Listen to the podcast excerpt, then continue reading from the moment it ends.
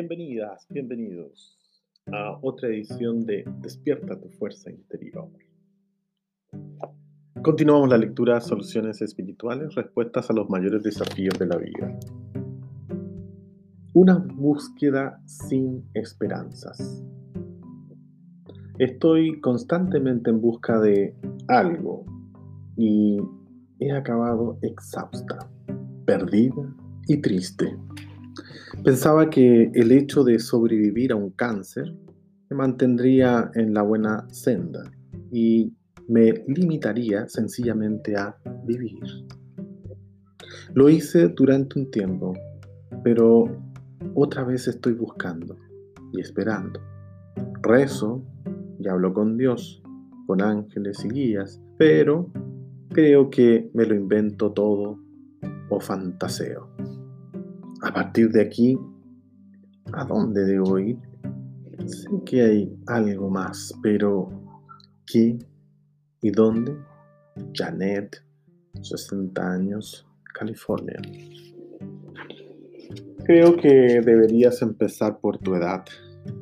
A los 60 es natural desear una validación de la propia vida deberías mirar dentro y descubrir una serie de valores básicos de acuerdo con los cuales vivir. Sean los que sean. Quieren desarrollarse y lo hacen sobre la base del yo esencial que has establecido.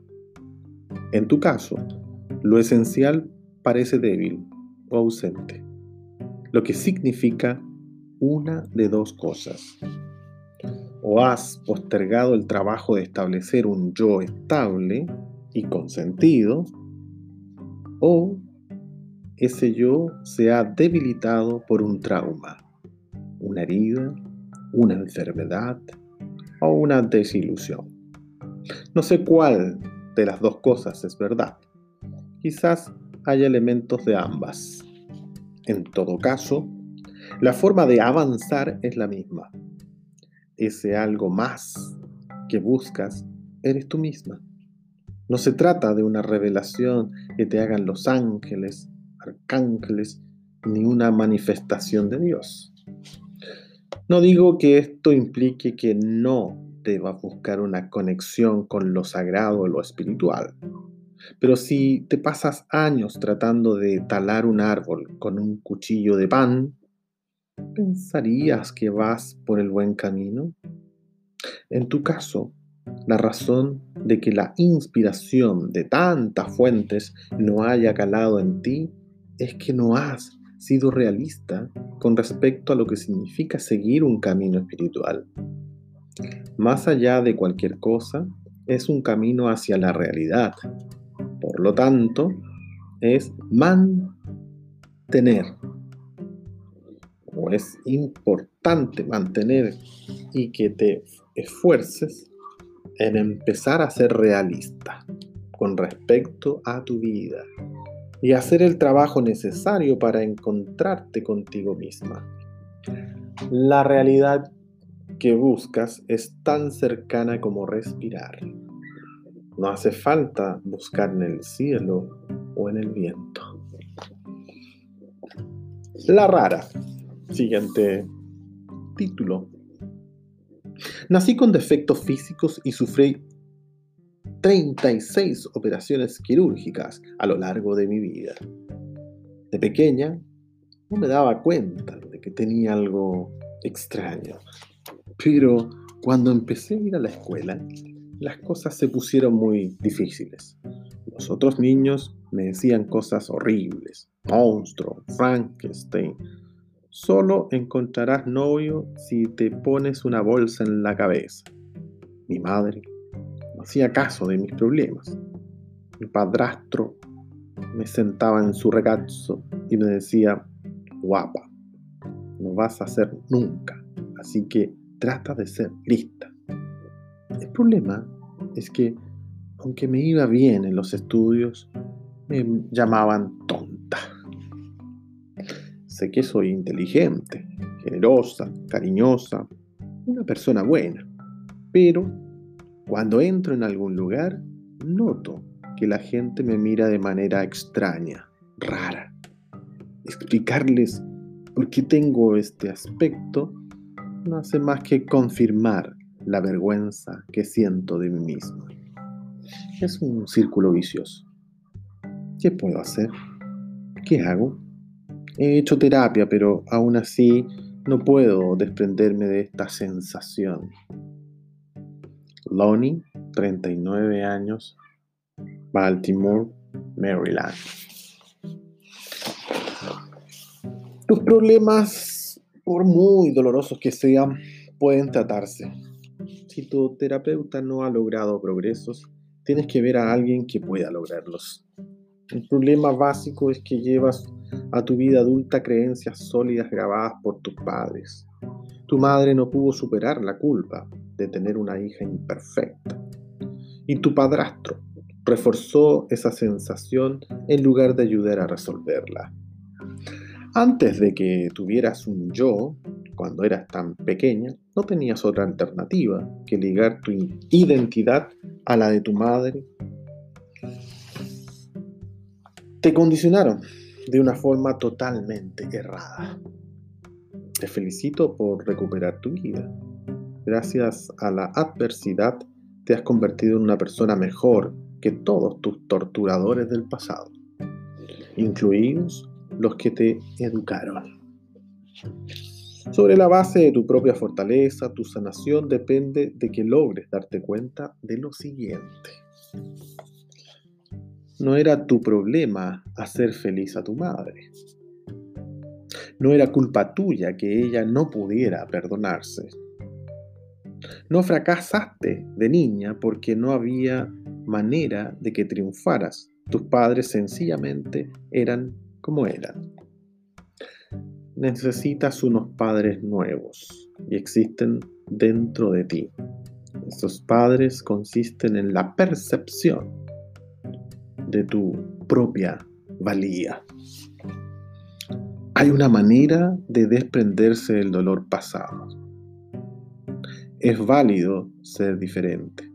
No tienes por qué seguir defendiendo tu derecho a existir. A menos que encuentres un terapeuta que trabaje explícitamente en estas cuestiones básicas, no tiene sentido que vuelvas. Al mismo tiempo, escribe por favor estos puntos y empieza a trabajarlos por tu cuenta. La sanación siempre está al alcance de uno mismo. Has recorrido un largo camino y ahora has llegado al meollo de la cuestión. Puede que sanar sea difícil, pero es una tarea que se ha logrado muchas veces. Y cuando encuentres la orientación adecuada, tú también lo lograrás. Siguiente título. Una jefa mala. Hace ocho meses me fui del trabajo porque mi jefa era agresiva y me faltaba el respeto. Cuando me quedé ah, ahí por un buen tiempo, tenía presiones fuertes. Eh, seguí avanzando. Y cuando me quejé a sus superiores, no hicieron nada para corregir la situación. Ahora me ha dado malas referencias para posibles futuros trabajos. Parece como si no pudiera huir de ella. ¿Qué hago? ¿Qué puedo hacer? Celine, de 58 años, Minnesota. Dios. Hay una respuesta a corto plazo a tu dilema y otra a largo plazo. La primera es explicar abiertamente en la entrevista de trabajo la fricción que hubo. Trata de ser franca y adulta, sin echar la culpa a tu antigua jefa, ni poner excusas. Los empleadores se quedarán con la impresión de tu sinceridad. Ofrece otras referencias de tu antiguo trabajo, si quieres, pero creo que nadie dejará de ver quién eres en realidad por una mala referencia. La respuesta a, a largo plazo exige algo de trabajo interno en ti mismo. Percibo que te sientes engañada y herida, pero también ofendida y quizás hasta culpable, como si hubieras provocado tú su mal comportamiento o no hubieras sabido mejorarlo. Esos sentimientos son los lazos que te unen a tu antigua jefa. Debes hablar sobre ellos con algunos colegas o con alguna persona madura que te comprenda y que te guíe compasivamente. No saldrá nada bueno si sigues dándole vueltas a tus propias ideas y reviviendo el pasado para tratar de sentirte mejor. Tienes heridas auténticas dentro de ti, aunque sean invisibles. Trata de dar los pasos necesarios para encontrar la manera de sanarlas. Espero que haya sido de ayuda. Siguiente título. Deseosa de tener otro hijo. Mi marido y yo tenemos una hija preciosa que acaba de cumplir cuatro años. Yo quiero tener otro hijo, pero mi marido no. Nos hemos peleado mucho y ahora él le cuesta funcionar en la cama. Para mí es solo otra manera de evitar lo que yo tanto deseo. No puedo creer que no sienta lo mismo que yo. Marianne, 36 años, Denver, Colorado. Debes dejar de presionar a tu marido y de presionarte a ti. El estrés provoca estas dificultades. ¿Me permites recomendar un tiempo de espera diferente? Escribir una carta en la que enumeres todas las razones por las que quieres otro hijo y trata de expresarte de la manera más completa que puedas. Pídele que te escriba una carta en la que él exprese también las razones por las que no quiere otro hijo, en la que manifieste todas sus dudas. Después, lea cada uno por separado la carta del otro y olvídense de ellas durante cuatro meses al menos cuatro meses. No saques el tema nuevamente. Deja que el tiempo haga lo suyo. Al cabo de cuatro meses, toma otra vez las cartas. Lee solo la tuya y pregúntate si tu postura ha cambiado. Tu marido debiera hacer lo mismo. Si ninguno de los dos ha cambiado, deja las cartas otros cuatro meses más. Pero si, como sospecho, la postura de cada uno se ha ablandado un poco, habla del tema. Si aún así sigue sin haber acuerdo, escribe otras cartas. Creo que esto funcionará si de verdad prometen no tocar el tema en el interín. Siguiente título. Feudo familiar. Mi hijo adulto y mi marido tuvieron una calorada discusión en Navidad. Y aunque mi marido se ha disculpado y le ha pedido una segunda oportunidad, mi hijo y su novia no quieren saber nada de nosotros.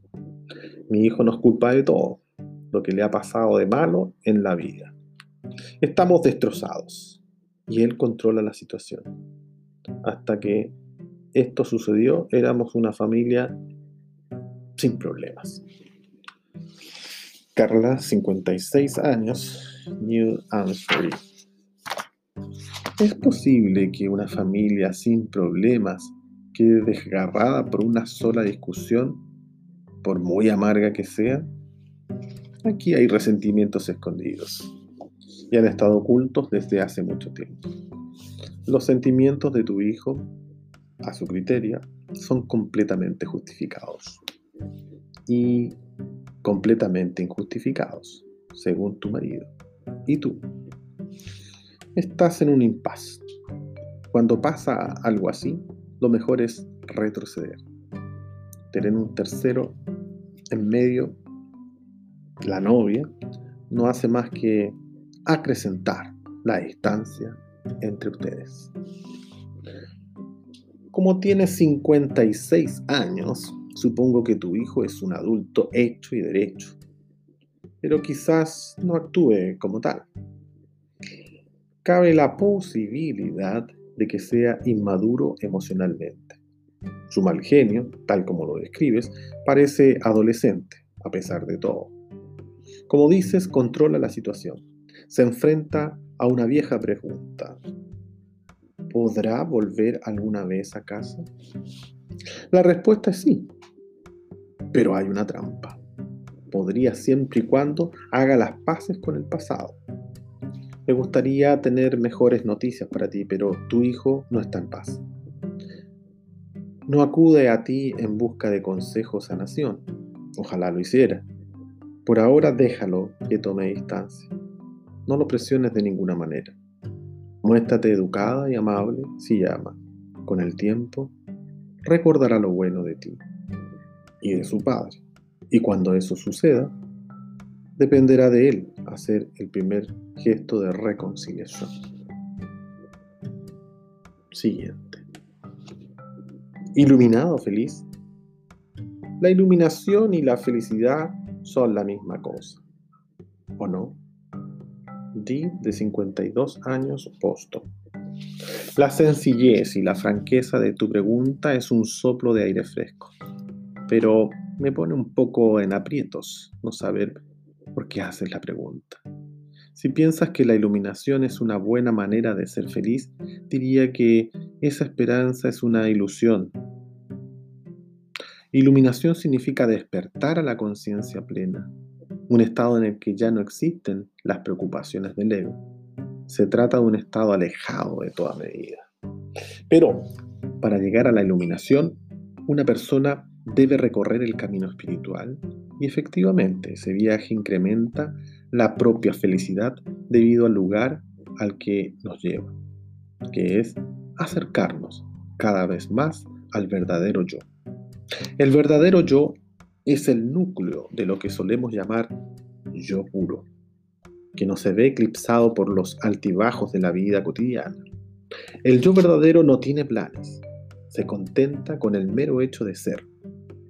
Y en el mero hecho de ser hay una felicidad de una calidad inocente y sencilla.